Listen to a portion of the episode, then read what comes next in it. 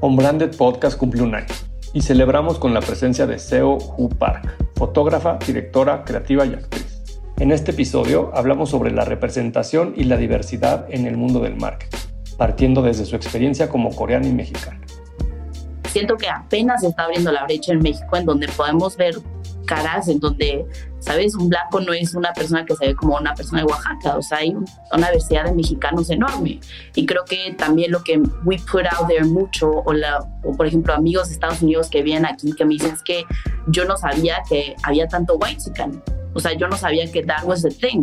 Entonces, en publicidad o vemos, vemos los extremos, siento, siento que vemos el, el ser o la persona que mimetiza o al, alenta esta idea de, de estos modelos en Estados Unidos o al otro lado en donde enaltecemos a la gente que hace artesanías y demás, pero de una manera que no enaltece totalmente la cultura en todas las vertientes.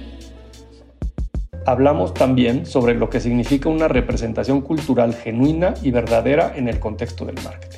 También sobre los retos y dificultades que trae consigo el intentar hacer una representación cultural que no caiga en terrenos comunes o despectivos.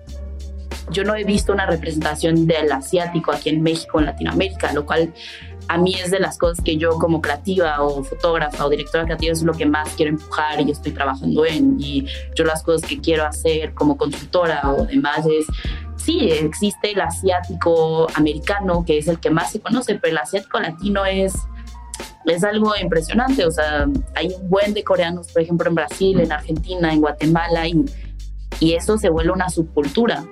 Y creo que entender eso y darle más audiencia en eso a través de historias es algo que más que si te representa o no, también abre puerta al, al entendimiento de todos. Además, reflexionamos sobre cómo debemos tratar a las audiencias y darle más crédito de lo que normalmente se les atribuye, pues suelen ser mucho más críticas en temas de raza, cultura y representación. Sí, creo que al final el marketing ya no, o sea, como decía, yo creo que ya todos somos muy seres muy conscientes donde sabemos que todo el mundo nos quiere vender algo y creo que está mal, o sea, vendemos en, un, en una sociedad súper capitalista, pero creo que las, las campañas ya no se deberían tratar de un punto final, o sea, creo que toda campaña se debería tratar de un puente a abrir una conversación. O sea, una campaña sería muy diferente de una campaña de LGBT si no fuera como nosotros te entendemos a chance no te entendemos, ¿sabes? O sea, también, o sea, honestamente, esta marca, chance por años, no te ha entendido. ¿Qué es lo que tenemos que entender? O sea, porque las marcas que son millones y millones de dólares, siento que todo tiene que ser un puente de comunicación. Unbranded, un espacio para compartir lo mejor del marketing y aprender de los expertos.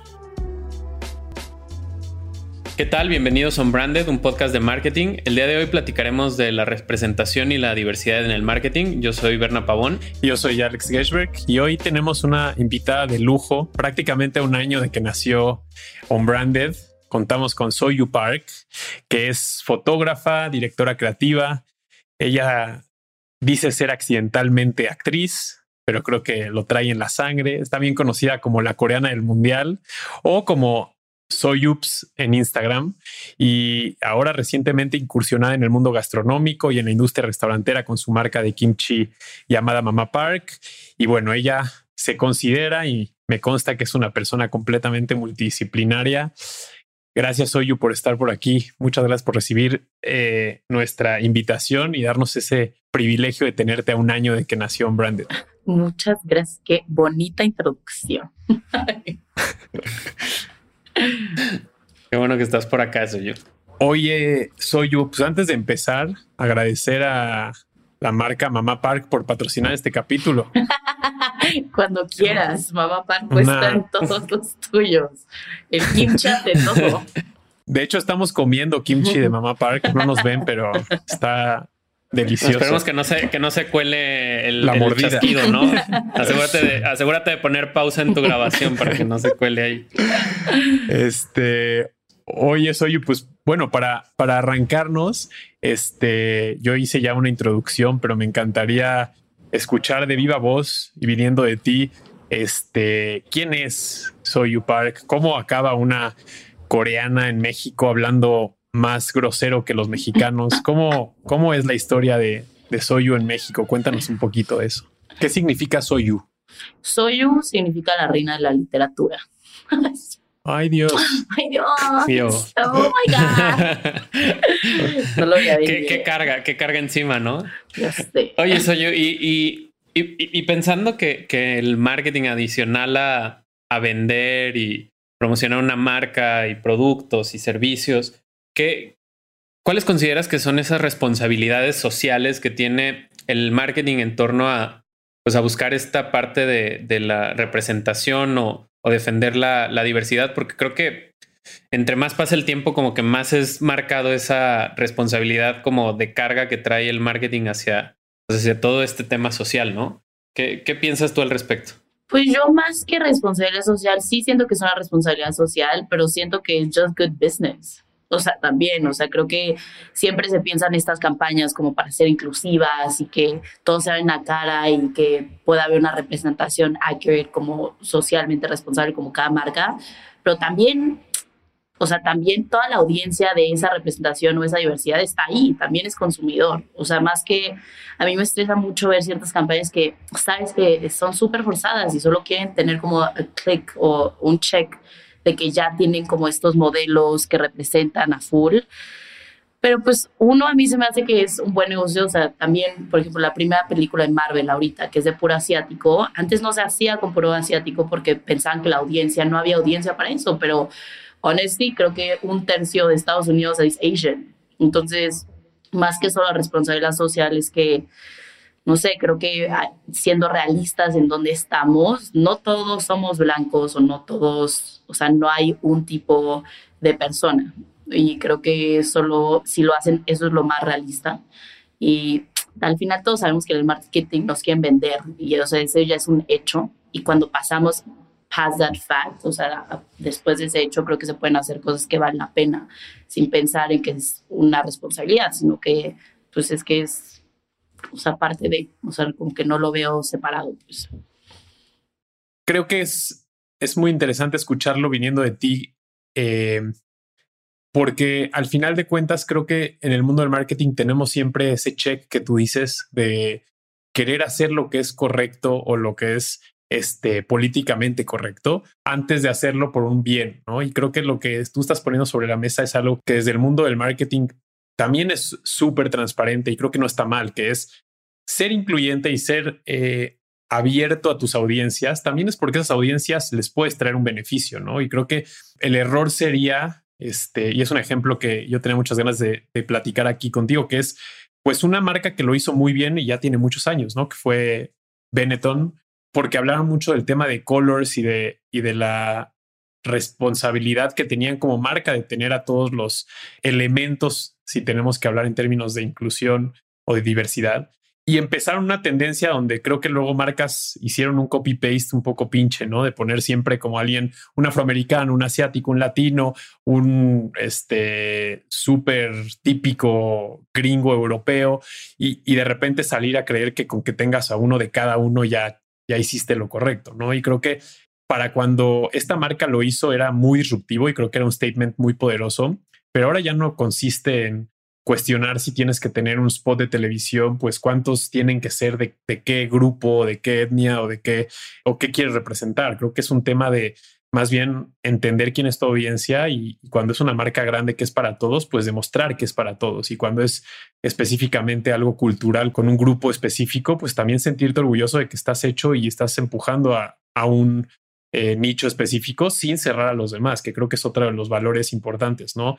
Lo contrario a ser incluyente o hacer o hablar de diversidad es no poner barreras hacia lo demás. Entonces, tú puedes eh, tener un restaurante chino, pero eso no quiere decir que no vas a dejar que nadie más entre, ¿no? Al revés, si no quieres que gente que no es naturalmente también pueda conocer ese, esa experiencia. Entonces, ¿qué sientes tú como una mexicana coreana que es un poco diferente en el sentido cultural, como tú bien decías, de un grupo que normalmente es un poco más cerrado, pero estás tú en una cultura eh, mexicana que naturalmente recibe muy bien a la gente de todos lados. ¿Cómo sientes a las marcas y cómo sientes los mensajes en términos de a quién le están hablando y a quién quieren ofrecer sus servicios o productos?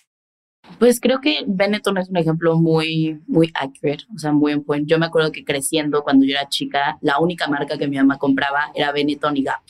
Y la razón era porque indirectamente mi mamá solo eran las únicas marcas que veía asiáticos, o sea, era la única marca que veíamos nuestra cara ahí.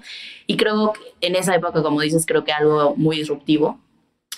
Pero creo que justamente cuando se volvió este tema de hay que ser incluyentes y demás, creo que es como dices, hay dos, hay, un, hay dos diferencias muy grandes. Una es qué tipo de audiencia tiene tu target como para que si estás approaching a Asian, Black people, whites, eh, todo tipo de personas, o se trata de un tema cultural.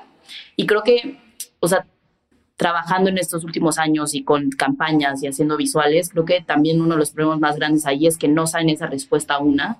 Y dos, creo que también para entender una cultura se necesita gente de esa cultura, ¿sabes? O sea, como no importa que la empresa de marketing o la agencia de marketing ya tenga su, equipo, pero si no hay un solo asiático o hay un solo solo güey que sea de esa misma cultura, no lo van a entender a full. O sea, el hecho de que se investigue y que sean los mejores en marketing no dice nada hasta que uno se abre a consultores que digan algo. O sea, porque, por ejemplo, a mí me pasaba algo muy curioso en estos últimos tiempos que me han buscado para ser consultora de ciertas marcas o series, ¿no?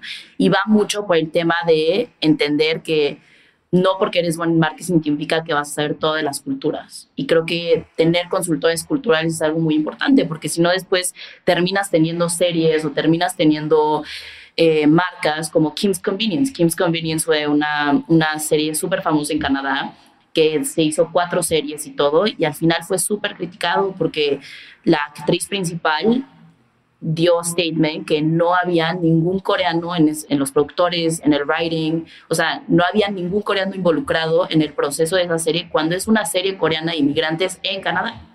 Entonces creo que es lo mismo también con marcas, o sea, creo que siento que en México pasa algo muy específico en donde pues México siempre ha visto para arriba a Estados Unidos, ¿no? Siempre queremos mimetizar ciertas cosas porque, porque Estados Unidos es una potencia mundial y somos consumistas también de esta cultura, en donde siento que hace 15 años no importaba que tuviéramos la misma publicidad que está en Estados Unidos porque nos hacía ser parte de este imperio o este, este consumismo. Pero creo que justamente pasa eso que sigue pasando. O sea, al final sí se usan, sí se siguen usando caras este, de Estados Unidos o que son blancas, pero siento que apenas se está abriendo la brecha en México en donde podemos ver caras en donde, ¿sabes? Un blanco no es una persona que se ve como una persona de Oaxaca. O sea, hay una diversidad de mexicanos enorme. Y creo que también lo que we put out there mucho, o, la, o por ejemplo, amigos de Estados Unidos que vienen aquí que me dicen es que yo no sabía que había tanto white chican o sea, yo no sabía que that was the thing. Entonces, en publicidad o vemos, vemos los extremos, siento, siento que vemos el, el ser o la persona que mimetiza o al, alenta esta idea de, de estos modelos en Estados Unidos o al otro lado en donde enaltecemos a la gente que hace artesanías y demás, pero de una manera que no enaltece totalmente la cultura en todas las vertientes. Entonces creo que apenas estamos pudiendo cuestionar eso. O sea, yo en publicidad creo que hay muy pocas marcas que he visto en donde sea súper tropicalizado a México, que no sea una mimetización de, porque pues como sabemos también hay campañas globales que las hacen en global y pues las van a probar en global y en México y otros países pues solo se tiene que tropicalizar, pero hay veces que eso tampoco funciona porque culturalmente no te está diciendo nada. Y siento que a mí, por ejemplo, yo puedo hablar más por la parte de ser asiático, creo, porque o sea, yo me siento mexicana, pero visualmente soy Asian y soy totalmente asiática. Creo que hay campañas que entre más se entiende que no solo son las caras, pero también la gente que está dentro del proceso de escritores, eh, directores creativos, eh, productores, que también son eso, o sea, que también son asiáticos o también son de esa subcultura, se va a poder hacer realmente algo sin que sea un checkmark de, bueno, tenemos el asiático y el no sé qué, no sé qué, ¿sabes?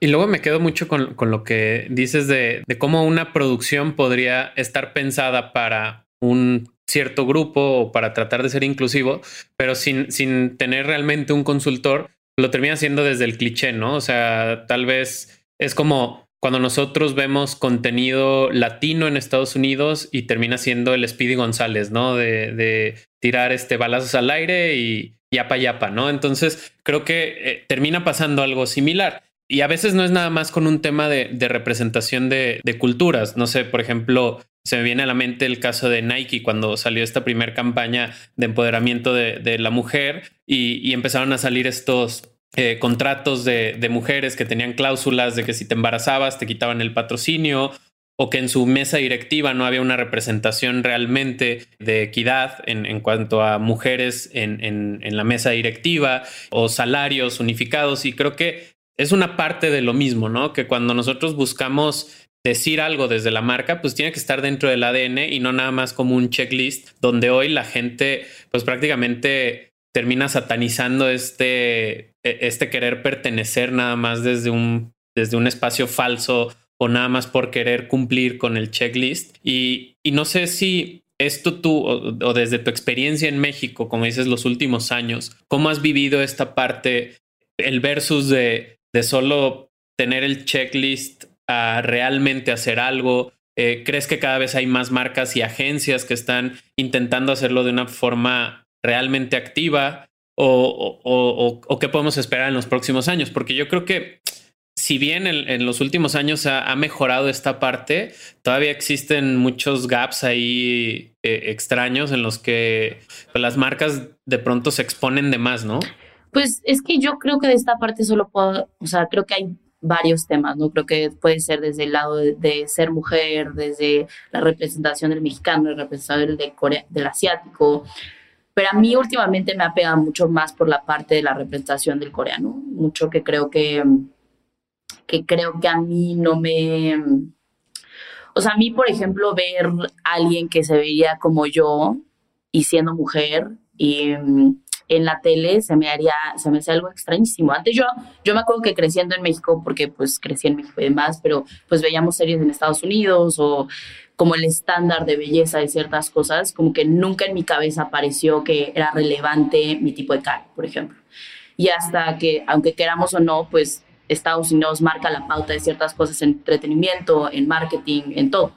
Entonces, creo que estos últimos años, por ejemplo, saber que la gente sabe ya el nombre de Sandra o, o Aquafina o que Marvel sacó una película de All Asians es algo que, o sea, te puedo decir que comunidad de, de, la gente de mi comunidad en Estados Unidos que son coreanos y gente en la industria creativa de todo tipo, pues es un tema que hablamos mucho y llorando, o sea, llorando porque creo que no veíamos venir que era importante la representación de eso hasta en nosotros mismos, ¿no? O sea, siento que se ha mejorado, pero siento que falta muchísimo, porque también al mismo tiempo es, ok, salió una película de Marvel, es una, entonces se celebra y se, pero es una, ¿sabes? Es cuando cuando en rom-coms o documentales o dramas, de todo tipo de historias de, del del ser blanco, le vamos a poner así, hay un buen, hay 3.000 más y siento que también hay una falta de representación en todos los demás. O sea, yo no puedo hablar por the black community, yo no puedo hablar por the Jew community, pero también me imagino eso porque, o sea, celebramos cuando sale uno y es increíble, pero es uno de miles que hay de otras historias que ya están ahí. Entonces creo que sí falta mucho por hacer. Y yo, por ejemplo, me baso mucho en lo que pasa en Estados Unidos porque yo no, yo no sé, o sea, yo no, yo no he visto una representación del asiático aquí en México, en Latinoamérica, lo cual a mí es de las cosas que yo como creativa o fotógrafa o directora creativa es lo que más quiero empujar y estoy trabajando en. Y yo las cosas que quiero hacer como consultora o demás es, sí, existe el asiático americano, que es el que más se conoce, pero el asiático latino es es algo impresionante. O sea, hay un buen de coreanos, por ejemplo, en Brasil, en Argentina, en Guatemala, y, y eso se vuelve una subcultura. Y creo que entender eso y darle más audiencia en eso a través de historias es algo que más que si te representa o no, también abre puerta al, al entendimiento de todos y a la aceptación de todos, ¿sabes? Como ni siquiera solo por ser representado bien, pero también para no, o sea, no sé cómo decirlo en este español, pero para poder entendernos todos entre todas las culturas. Creo que el entretenimiento y el marketing tienen un, poder muy grande y muy importante para hacerlo.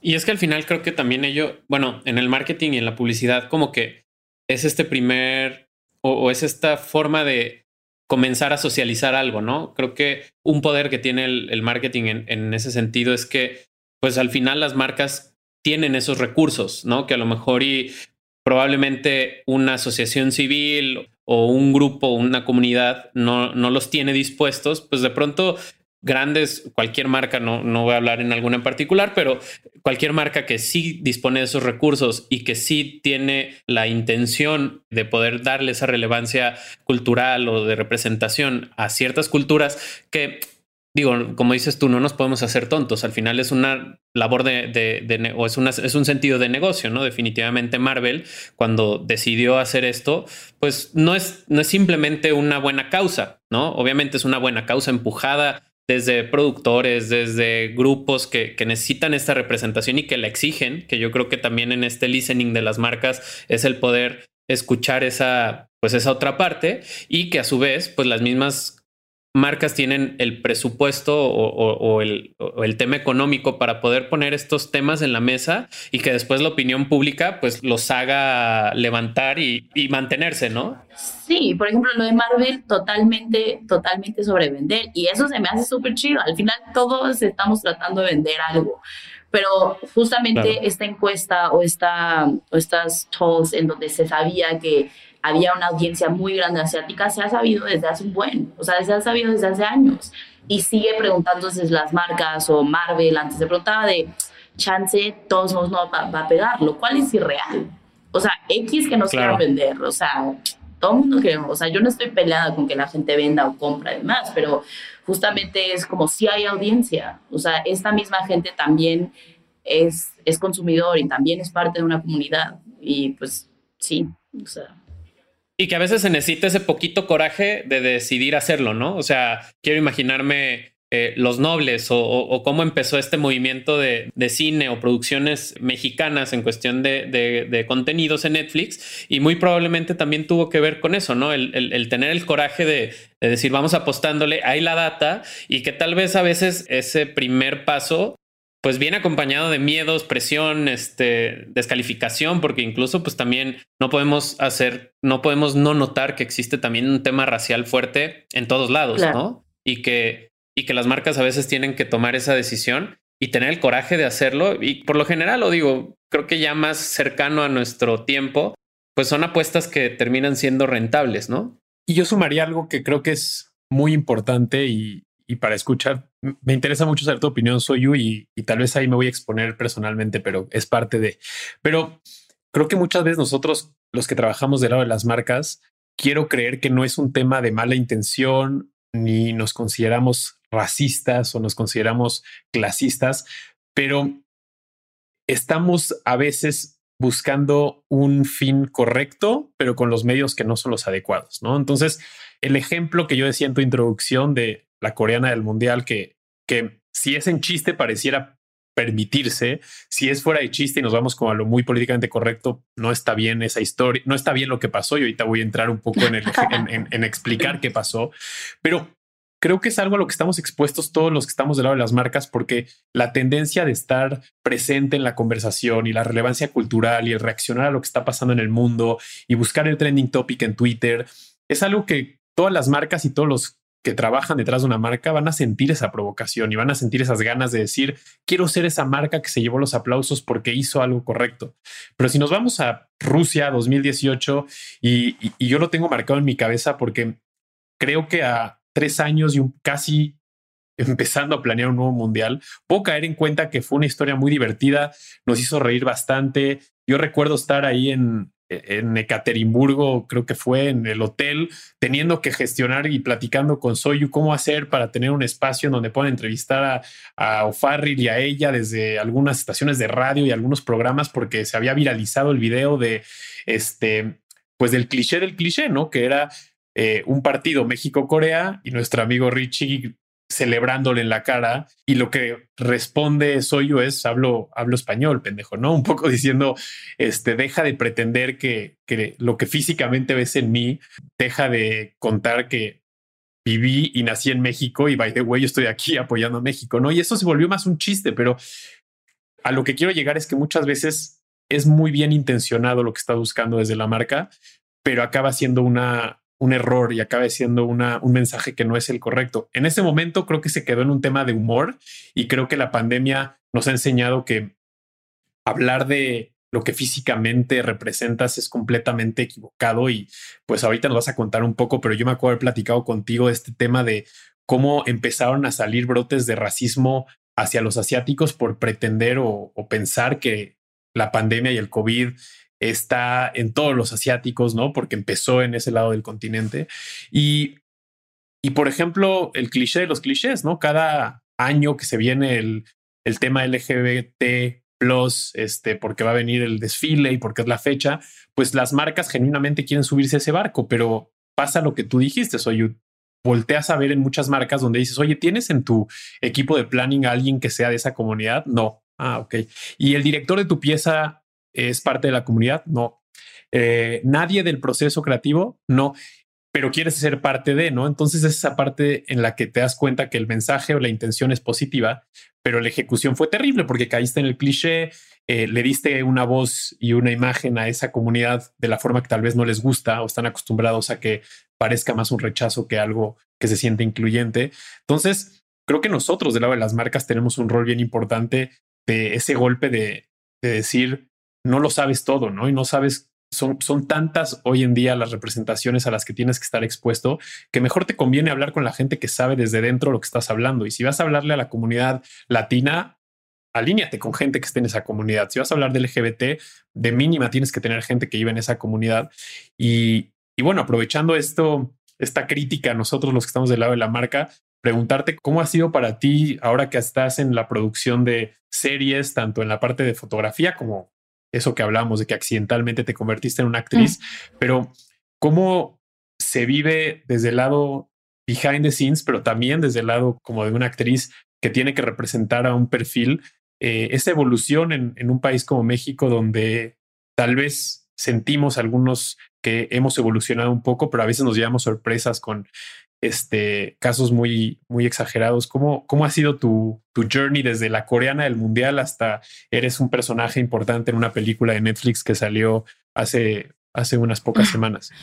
Pues yo creo que para responder esa pregunta, creo que es muy importante la diferencia que estamos marcando aquí sobre México, Latinoamérica y Estados Unidos, ¿no? O sea, yo me acuerdo cuando salieron estos brotes de violencia contra asiáticos en todo el mundo, pero en especial en Estados Unidos. Y yo tengo muchísimos amigos allá, yo tengo primos allá y reales, o sea, en las ciudades principales, Nueva York, LA, en, en, neighborhoods que son super safe, en donde habían pues stabbings, habían golpes, la gente agredida de tercera edad y a mí se me hizo algo muy fuerte, a mí se me hizo algo extremadamente fuerte, porque además la pandemia pasó justamente después de que Parasite ganó. Y te lo juro que todo coreano que conozco, cuando ganó Parasite el Oscar, fue la cosa más increíble en el mundo. Y de repente pasó el COVID y de repente pasaron estos brotes y este odio, ¿no? Pero yo me acuerdo que hablaba con mis amigos y yo en la vida o en todo este año y medio que estoy aquí en México durante el COVID, nunca me sentí atacada, nunca me sentí rechazada. O sea, creo que hay una diferencia muy grande también cultural entre el latino y el mexicano y el estadounidense. Y, y también creo que es una ventaja. O sea, yo, así como mis amigos que nacieron en Estados Unidos, que son coreanos, que nunca se han sentido tan americanos, yo sí me he sentido muy mexicano. Así como ellos fueron atacados durante COVID, yo me sentí mucho más abrazada. Entonces, creo que también hablando desde ese punto, creo que muchas marcas sé que siempre tenemos esta idea que el hacer bien, ¿no? Y el hacer bien como marca y global y demás, pero partiendo desde el punto que las marcas también están basadas en diferentes países, diferentes culturas, y el hecho del humor mexicano es algo súper especial. O sea, yo creo que mi familia y yo nunca nos hemos sentido no welcome en México. O sea, yo sí tengo pequeños tramos creciendo, pero no es por odio, es por ignorancia de gente creciendo. Pero, claro. o sea, a mí, por ejemplo, lo de lo, de lo que pasó en el Mundial, si no hubiéramos sido mexicanos o si la gente que lo hubiera dialogado y se hubiera reído, lo que sea, no hubiera sido mexicana, hubiera sido un tren completamente diferente. Se hubiera tratado del odio, se hubiera tratado desde, desde un punto que el latino sí lo tiene, el latino sí tiene humor, el latino, y creo que también cae la responsabilidad de las marcas desde ese punto. O sea, porque creo que el hacer bien, el generalizar de que sí tiene que caer en todo, en Estados Unidos, en México y demás, creo que si no se toma esa fortaleza como tal del ser mexicano, de esta cultura, desde dónde parte y su comunicación, fuera de que si viene de global o no, creo que también ahí se pierde mucha fuerza de lo que es. O sea, yo en ningún momento me ofendí este, por lo que pasó en el Mundial, porque yo después de eso, todo lo que recibí era amor. O sea, yo camino por, yo caminaba por el DF no manches, yo todo lo que recibo es amor y, y lo, me di más cuenta en la pandemia, me di más cuenta de la diferencia de, de cultura, pero lo loco es que esta cultura de Estados Unidos que tiene muchísima fuerza también tiene muchísimo odio y tiene muchísima segregación. Pero estas marcas ya también están en México, o sea, ya también son marcas que tienen poder aquí en México, ya son también marcas que podemos hablar de, de desde este punto de humor y desde esta audiencia. Y creo que creo que sí, creo que la única manera de, de, poder llegar a algo contundente y a lo que realmente valga la pena es también saber quién está hablando. O sea, creo que ni siquiera solo es la hacia qué audiencia, pero tú cómo estás, o sea, si eres Nike o eres cualquier marca, no solo estás hablando desde un corporativo, estás hablando desde un corporativo, sí, pero se conforma de esta, esta persona que son mexas y de dónde están hablando ellos, para qué audiencia. O sea, porque al final Hoy en día yo no creo que haya ninguna marca que sobreviva si no se humaniza. O sea, en, ningún sentido creo que sobrevive esa marca si no se humaniza en ningún respecto. Y creo que parte de humanizarse los, los mensajes que se dan y ser conscientes de eso. O sea, creo que siento que es muy fácil hoy en día decir como eso está mal, eso está bien, eso es racista, y eso no. Y al mismo tiempo yo te estoy diciendo que lo que pasó en el Mundial para mí no fue racista. ¿Sabes? Para mí fue como bestia. Y después de eso la gente me preguntaba más sobre mi familia.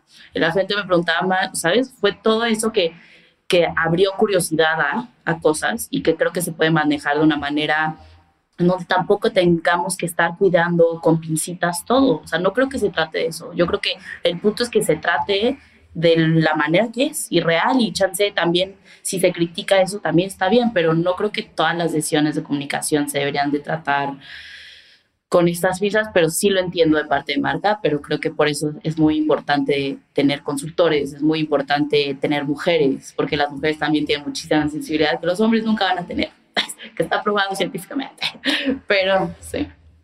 Y está muy interesante cómo lo estás abordando, Soy yo, porque al final creo que tenemos la, como mexicanos, el humor es uno de los mejores, digamos que eh, válvulas de escape que tenemos, ¿no? Y creo que es algo que como cultura nos ha permitido también reírnos un poco de nosotros mismos y como tú decías, entender que no somos perfectos y a veces reírnos de lo que, de, las imperfecciones, ¿no? Y algo que me gusta de lo que tú estás diciendo es que el marketing también tiene que ser empático y, si eres empático quiere decir que no existe blanco negro, ¿no? Y ahora hay temas muy debatibles como la, eh, el tema de género, el tema este, de, las minorías.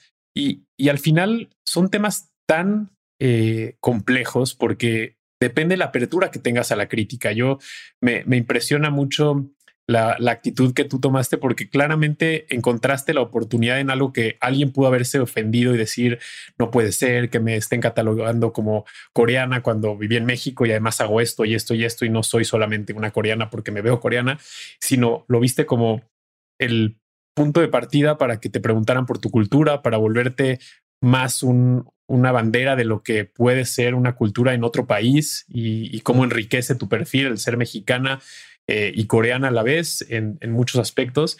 Y yo creo que es algo que, que el marketing y cuando ves los premios y las marcas que están ganando cosas allá afuera, eh, pues tiene que ver con la empatía, tiene que ver con criticarse a sí mismos y tomarlo con una capacidad de, de apertura y de crítica a ti, a tu comunidad. Creo que tú como coreana estarás también en contra de muchas cosas de la comunidad coreana que tal vez son en otros sentidos cosas que no estás tan acostumbrada.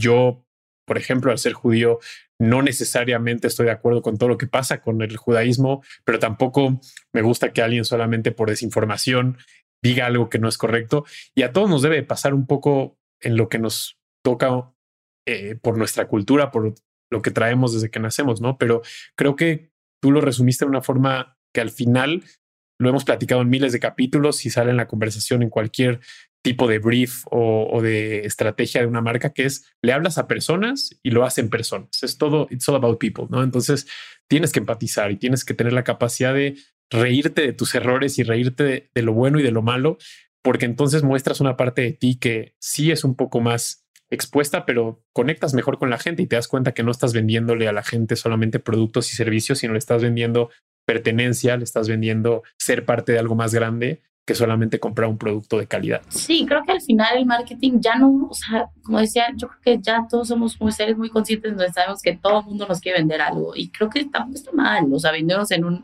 en una sociedad súper capitalista, pero creo que las, las campañas ya no se deberían tratar de un punto final, o sea, creo que toda campaña se debería tratar de un puente a abrir una conversación, o sea, una campaña sería muy diferente de una campaña de LGBT si no fuera como nosotros te entendemos a chance no te entendemos. ¿Sabes? O sea, también, o sea, honestamente, esta marca, chance por años, no te ha entendido. ¿Qué es lo que tenemos que entender? O sea, porque las marcas que son millones y millones de dólares siento que todo tiene que ser un puente de comunicación. O sea, así creo que el entendimiento de todo sería mucho más alto. O sea, la razón por la que yo abrí Mama Park o en la pandemia con mi mejor amiga hicimos Mama Park, ni siquiera fue porque queríamos hacer un negocio. O sea, no fue porque queríamos vender kimchi o abrir un restaurante que ahorita por cierto va a abrir en dos meses el restaurante de la Roma, pero este fue realmente una excusa para hablar de mi mamá y de la cultura y de una manera en donde no fuera como lo ha hecho la comunidad coreana todos estos años en México, en donde es como, pues bueno, si no sabes coreano, pues ni te aparezcas a comer aquí. Entonces, creo que abrir una conversación en todo tema, o sea, tú puedes vender cualquier cosa, pero todo es una gran excusa para hablar de algo que importa más. Y honestamente a mí en México me encantaría ver que las marcas se arriesgaran más como hablar, hablar y tener conversaciones que se den vueltas. Y digo en México porque, again, sé que todas las marcas vienen de global y aquí hay ciertas cosas que se tienen que decir, pero siento que hay muchas cosas que se le puede dar la vuelta y creo que a mí de las cosas que más me cansa la publicidad en México es eso, que nadie quiere proponer nada. Demasiado safe, ¿no? demasiado safe, es como, puta, es una idea increíble, no, pero es que nadie más lo ha hecho. Y es un chingo de dinero, es como, pues sí, pero tú has gastado dinero en pendejada y media, entonces son criticados. Chance, vas a hacer algo que la gente le cague, pero va a hablar de eso. Chance es una nueva cosa, pero sí, eso es lo que más me cansa, la neta, ya de la publicidad en México. No Y luego creo que aparte no, no aprovechamos el poder del contexto, ¿no? Siento que en México tenemos tanto esta oportunidad de cagarla como lo que pasó contigo en el Mundial. Y es entender el poder del contexto desde cómo en México todo es una, todo es una fiesta, ¿no? Y todo es, digo, a veces esto puede llegar a un extremo, pero por lo general el humor, el, la, la, oportunidad que tiene el mexicano de intentarlo, de, burlarse incluso de cuando las cosas no salen bien, ¿no? Porque cuántas campañas no hemos visto que es un cague total y después hay un spin ahí raro y, lo transformamos o se capitaliza para la marca. Pero, pues sí, o sea, siempre vivimos en el safe, en el, en el espacio cómodo donde pues no, no, no queremos poner nuestros trabajos en juego, ¿no? y hay veces que Digo, y tú, Alex, me lo, me lo, me lo podrás decir, pero hay veces que le apuestas y que sí estás con las muelas este, súper apretadas y esperando que nada pase a fatal, pero probablemente eso signifique un león o, simplemente una campaña muy exitosa, ¿no? Totalmente. Al, final estamos viviendo un, un, momento donde creo que la gente también le está dando difusión y está respetando mucho a las marcas que se atreven a romper esa regla eh, de estar en el safe zone y que se atreven a hablar de temas incómodos y que se atreven a criticarse y a decir este, algunas cosas que tal vez hace unos años hubiera sido imposible presentar incluso al liderazgo de ciertas organizaciones. Y, creo que es uno de los aprendizajes eh, que, tenemos que llevarnos y, y que al final podemos cada quien desde nuestra trinchera buscarlo en todo momento, ¿no? Porque también cuando se trata de una marca mediana, grande o incluso la más chiquita, eh, a veces pensamos que la gente te va a juzgar toda tu vida o que algo va a cambiar tu destino si posteas algo. Hay muchas veces que vale la pena meter los, los, pies al agua y sentir la temperatura y entonces saber si va solín o no, pero por lo menos intentarlo, acercarte a ciertos temas. Y también hemos visto los típicos escándalos de el community manager que puso algo muy bold y lo corrieron y fue risas por dos días, pero luego AMLO dijo algo o Trump dijo algo o pasó algo en el país y nadie más se acordó, ¿no? Entonces, creo que también a veces tenemos que jugar a favor, tiene que jugar a favor de nosotros el tema de decir, vale la pena el riesgo, porque si el upside lo amerita y tienes al consultor correcto y vas a hablar un tema que no vas a decir una pendejada, creo que vale la pena intentarlo. Y creo que nosotros, sin querer, porque fue cuando yo tuve la oportunidad de trabajar con Soyu siendo transparente, pues no tenía nada que ver ni de dónde venía, ni lo que representaba, pero mm, creo que cuando hablamos también un tema de diversidad más allá de, solamente la representación, pues todo lo que vayas a hacer en el mundo del marketing, del el mundo del arte o incluso en una discusión de un tema que te apasione, pues necesitas diferencias de puntos de vista y diferencias de cultura y de dónde viene la gente que está hablando de un mismo tema.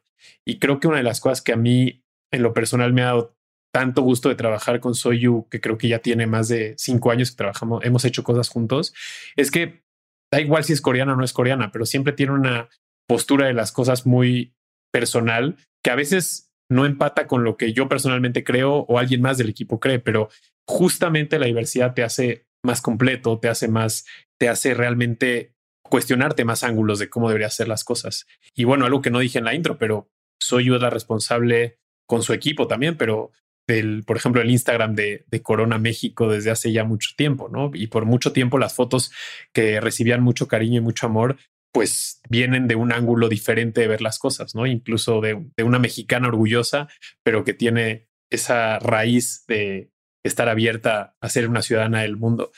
Y creo que aquí, Soyu, tendríamos muchas cosas para hablar contigo, pero hacia, hacia un cierre donde podamos llevar un poco de conclusiones. Nos escuchan un montón de estudiantes y gente de la industria del marketing que estoy seguro que tendrán ganas de escuchar qué tienes que decir de esta pregunta que es en México y, de manera personal, ¿cuáles son las marcas que, que, más te gustan por, por su representación, por los mensajes que dan, porque te sientes identificada sin importar dónde naciste, de qué nacionalidad eran tus papás y qué te gusta?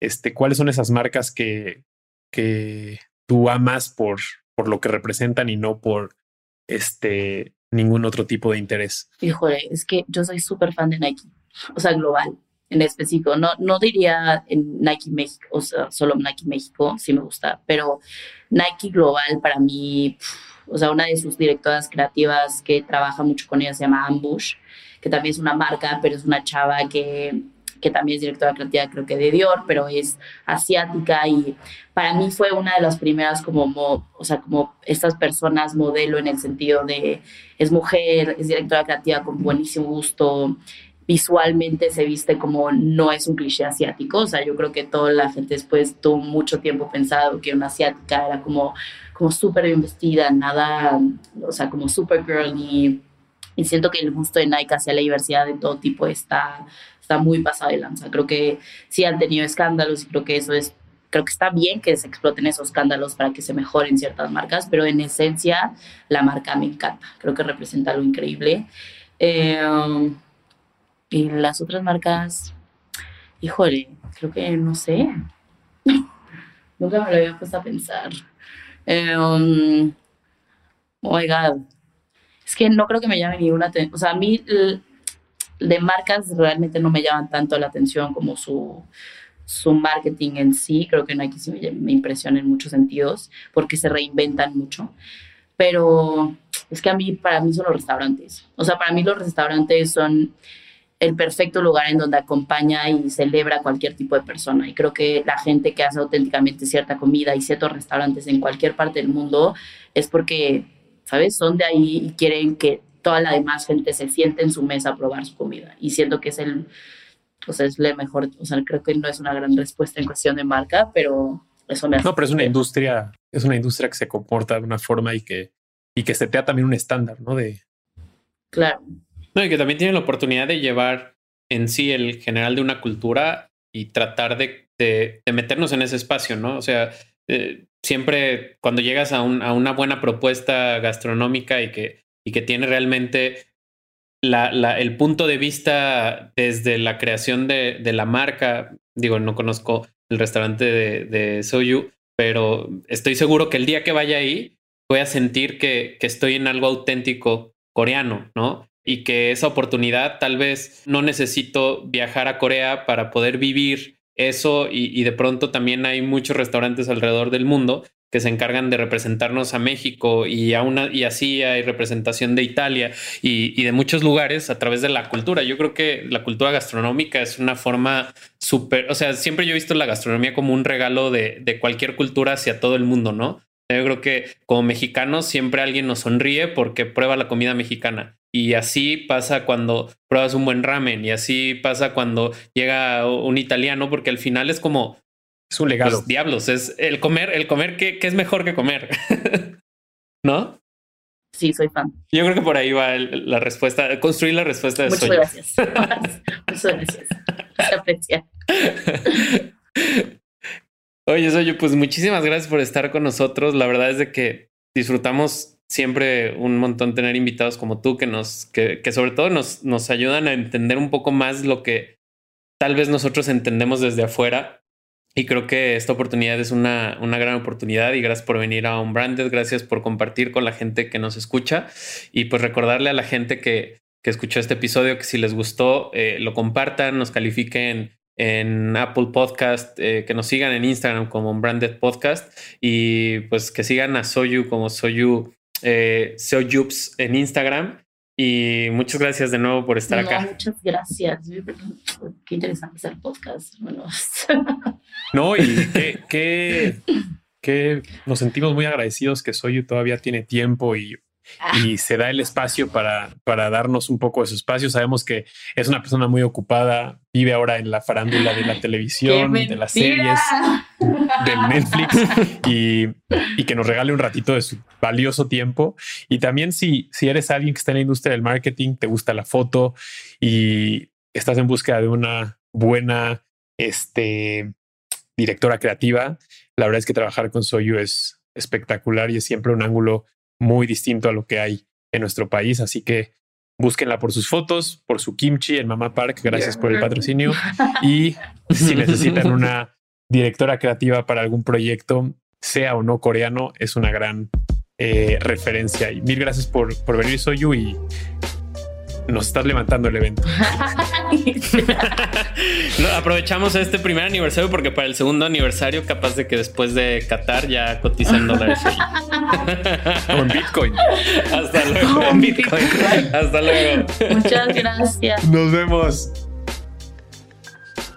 Unbranded. Un espacio para compartir lo mejor del marketing y aprender de los expertos.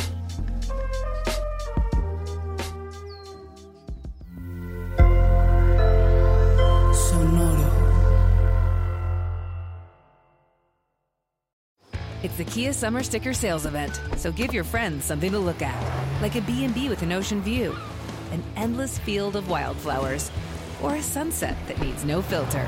Make this a summer to share and save with a capable Kia SUV or powerful sedan.